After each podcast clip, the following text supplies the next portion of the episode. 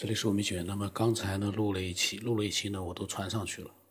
然后呢，这个阳明山下这个分享者啊，他之前其实在很久之前就加了我，然后分享了一些自己的想法。那么之前有录过他的几几期节目。那在这段时间呢，他也分享了一些想法。他里面呢就是，嗯，就是想到哪分分享到哪里的。这样呢其实也挺好。呃，而且呢他。就是说，虽然虽然是杂乱一点，但是呢，都是他当时的一个真实的，呃，心里面的一个想法，把它给表达出来了，也挺好。所以呢，内容呢，它没有一个比较明确的主题。但是其实我有的时候我在想啊，主题明确固然是好，但是那个呢，你要围绕这个主题呢，你要去做很多思索。有很多人现在这个社会啊，嗯，有的时候留给你思索的时间并不是很多。没有哪个人说，很多人都说像我这样每天没事都在胡思乱想，我估计不多。嗯，那么在这样的一个现实的一个状态之下呢，比较零散的一些思索呢，其实也是非常有价值、有意义。所以他呢已经有很多的一个想法，他有的时候看到我的朋友圈发了之后呢，他就啪发过来一些想法；有的时候呢自己想到什么他就发过来。那么他呢当时呢有一段时间他是。呃，跟我讲了一下关于量子啊、分子、原子、电子、光子。他说不是一个概念，这几个东西。他说量子呢，似乎呢不是指基本粒子，而是指可以测得质量的最基本子，它只能是一个单位，最小的单位。呃，他是听了我的最早的一个关于呃量子隐形传态的那篇录音之后呢，他发给我的。其实那个录音呢，是在好多年、好几年之前录音了。那个时候我也是刚刚，嗯，在网络里面看到量子，呃，纠缠或者是隐形传态，然后呢，我就把它录出来了。其实我是，嗯，当时的状态是一边看我感兴趣的那一篇，然后呢，我就把它录出来了。也就是说，在录的当中呢，我慢慢去了解了这个量子隐形传态。在我录之前，我根本就没有看，所以。当然，现在这样子去讲，可能有的人会觉得，可能是不是觉得蛮受伤的？在想，哎呀，我当时听你讲这个录音里面讲的量子隐形传态，好像你好像是有所了解的，原来也是一无所知，确实是一无所知。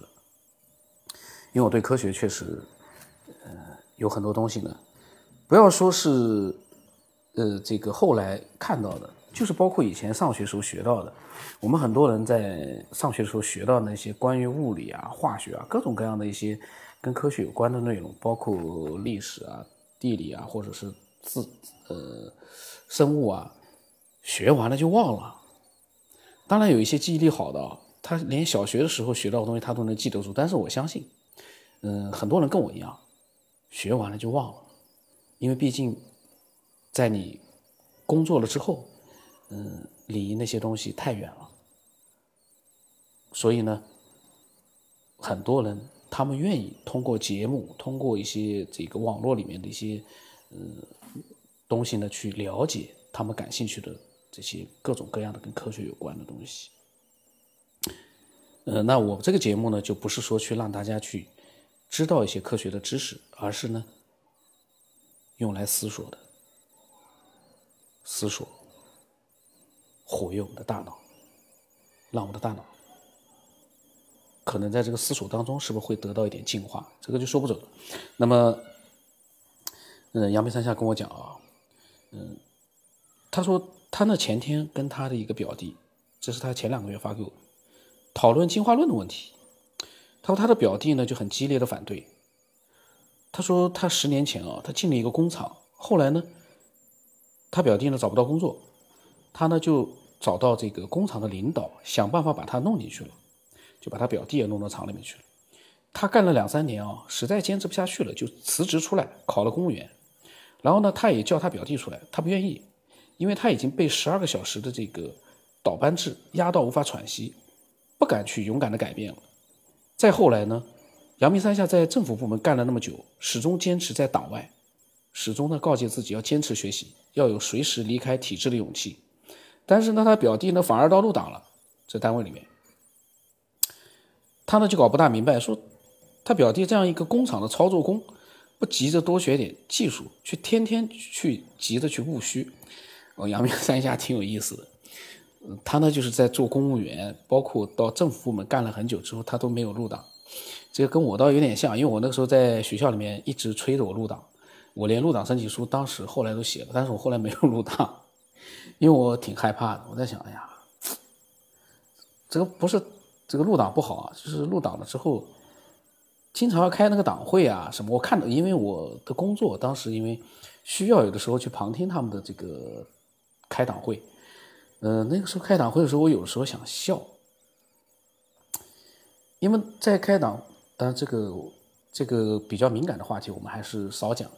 总之呢，就是呢，其实他的这个心态，我可能跟我不一样，原因不一样，就是我们没有入党的原因可能不一样。但是呢，大家呢都是可能呢，还是有一点类似的一些想法在里面。因为因为这个 有时候想想呢，也是比较有意思的。那么他说，这是被压迫者的心态。他说：“那些告诉你你不对的人，不过是一群行尸走肉一般的响铃嫂，理他们干嘛？”他说：“他说的这个工厂啊，就是什么上个星期，哦，就是大哦大大上个星期到宜昌第一站去的那个信发集团。嗯，他说一个靠资源、靠污染做起来的伟大企业。他说他在里面工作了几年啊，发现那里面的员工。”从管理层到操作工，每天讨论的问题都和学习无关，都与自强自立无关，都与动脑筋找出路有关。只有一个话题，他和某某副总在很多年前在一起吃过饭，然后呢，哦，就是他说他们聊天的这个只有一个话题，就是和某某副总吃过饭，或者说什么三叔啊、二婶的侄子的外孙啊，和某某老总的老婆啊、小学同学，哎，这个呢也是。这个我觉得也是人之常情，因为大家呢聊天时候都希望让人家知道自己，呃，认识一些很牛的人。虽然这个很牛的人不是他自己哦，但是呢，他也觉得，哎呀，我至少认识这些很牛的人，这样也是一个正常的心态。因为我们也不能 要求每一个人，呃，都能够做到，呃，不去有一些，呃，跟世俗有关的那样的就是那样的一种心态或者行为。你毕竟打个比方，我要是认识这个，对吧？习大大的话，我肯定到处去讲。哎，我跟他认识的，他他跟我这个曾经在一起，对吧？我们很熟悉的，我肯定会去吹牛的呀。当然也不一定，呃，因为我不太喜欢跟人家去聊天。那么他说呢，我们的社会很久都是这样，真正有独立自强、心态独立思考的人，真的没有几个，更多的人。都是在想我怎么样能够在公共媒体上表现自己是一个卫道者，呃，说不定被哪个领导领导看见了，会提拔一群只会这个溜须拍马的。当然，他这个有的时候呢，他可能就是这个描述呢有点比较稍微过头了一点啊。我就说是会溜须拍马的人嘛。他说你惹他们干嘛？他说：“这就是舆论暴力的来源，不要和他抗争，没有必要让世界去堕落吧。”他说：“我们了不起，就再忍受几十年而已。”他说：“前段时间，因为有人在微信朋友圈里发量子力学的内容，就有专家，他砖头的砖啊，通过官方媒介出来辟谣，说量子力学是伪科学。那有什么好争的？他说他只有一个想法，让这个世界落后挨打吧，我们算是无力吐槽了。”我发现阳明山下哦，他这个负能量也还是蛮多的，这这个负能量稍微多了点。他说：“真理对于我们这个世界毫无用处，不如讨强权一个微笑，好让他从指缝中流出一丝权利，让我们也能拿去耀武扬威。”呃，他有他大概说，反正说的就是这个反话吧。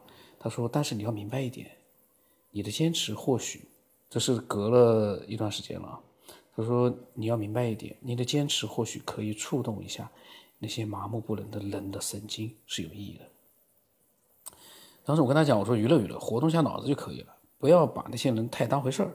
因为呢，有的时候我在朋友圈发那个网络流氓的截图啊，我的目的是让大家看一看，因为我们有的人啊，都是比较单纯的然后呢没有见到过在网络里面居然有这样的一个不堪的，呃，比较这个低俗无耻啊，因为可以称得上是绝对是，呃，低俗无耻的这样的一个这样的一个网络流氓。所以呢，我发到朋友圈里面，让大家见识一下，然后呢，通过这样的一些这个。只是这样一个人发出来的这么多的一个低俗的留言，你可以自己去思索一下人性吧。人性是什么样？因为一方面他在生活当中看上去是一个可能是个正常的，就像他留言里面有的时候会提到说他是个医生，但是呢，他所说的是医生的不一定是真的。可是呢，他是这么讲的，呃，我们能因为他说他是个医生，我们就说。医生这个职业有问题，虽然说现在很多医生的医德确实有问题，他们医生就像是流水线一样的，一个一一个病人过来看了之后，两分钟就结束，他也不跟你去多讲，不了解你的一个呃到底是什么样一个状态，反正检查完了开药，去去回家去治疗，因为他一天要看几几一两百个，有的时候是几十个，有的时候甚至于是一两百个。流水线，他没有办法好好的跟你去认真的去，嗯，根据你的一个交流来了解你的一个正正常的一个就是，嗯，真正的一个病情是什么样。让我老妈去看病，年纪这么大去看病，跟他讲讲自己到底是什么样的一个病状，根本不听的，就是检查，检查完了之后开药，回家去吃一个礼拜的药，然后再看情况，就这样，专家就这样。所以呢，确实，这样的一个环境之下，有的时候呢，确实让，如果这个网络流氓张晋是医生的话，有的时候想想啊，医生他的工作也是很繁忙，压力很大的。然后到网上呢，网络里面呢，他就彻底放松了自己，就不承认了，就变成了一个。我说到网络流氓其实是抬举他，其实那些留言我在朋友圈里面有的。大家如果说有看到朋友圈里面的他的一些留言的话，其实我说他是畜生，其实也不为过。但是呢，嗯，怎么说呢？因为我是从一个旁观者的心态去看这个留言，所以呢，我也不想去对他多做一个就是什么畜生啊这样。我只能说他就网络流氓嘛。然后呢，这个阳明山下说，他说，他说中华民族为什么是丧失了创新精神？我们从幼儿园。第一天起就被规定坐在那里不许表达自己的意见，必须和旁边的小朋友一样规规矩矩的把小手背着、背着，端正的坐着，必须干干净净，必须不能给阿姨找麻烦。他说必须抠着脚才能思考的我，从从此就丧失了思考能力。这个我倒觉得也是要一分为二的，规矩也是要的。从小如果说没有规矩的话，你长大了之后全是没规矩，然后呢？也也不好的，就是在有规矩的同时呢，遵守了规矩的同时，让他自由的去去做一些自己的嗯思考，这个是最好的。没有规矩肯定也是不行的，没有规矩也不行，这是一个非常复杂。我因为以前跟好像跟老老金的那个录音的里面我也讲过，教育啊是最复杂的事情，因为在目前的这个环境之下，这个教育已经。怎么说呢？到了这样的一个状态，嗯，我们个人啊是没有能力去做什么改变，这是一个庞大的一个需要改变的一个这个，你不能说它是行业，但是现在商业化了，你不能说它是行业。这个教育是人类真的是进步最关键的一环，但是呢，这一环现在确实是，嗯，那么杨梅山下继续说。他说：“一群不能独立思考、只会人云亦云，老师放个屁都要装作满脸欠虔诚，思想奴隶们如何创新呢？这个东西呢，怎么说呢？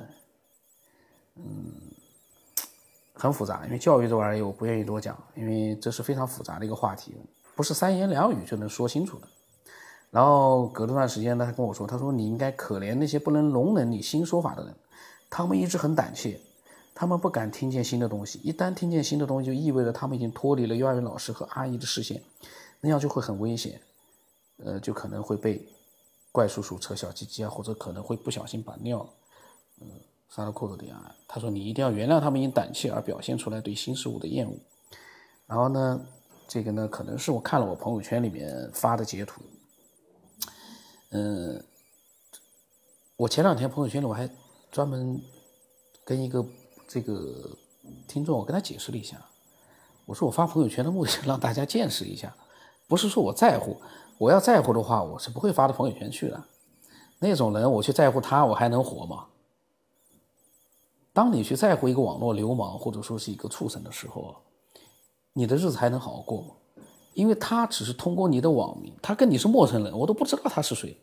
他呢，通过一些节目了解了你的一些只言片段之后呢，经过加工，添油加醋的，他去做一些这个留言低俗的留言。你去在乎他就毫无意义了，因为你又不认识他。他所做的那些根据网名，他根据我的网名来取一些侮辱你的这个网名的这样的一些自己的网名，这玩意你能跟他在乎吗？那个是代号呀。他在那个留言里面所说的什么九天以后啊、青藤太子啊那些，对我来说只是一个代号而已。因为他也不认识我，我也不认识他。你去在意他的话，这个世界就没意思了。所以呢，有的时候呢，我们要从这个旁观者的视角去看一些东西，嗯，那样的话呢，会更有意思，也更有意义。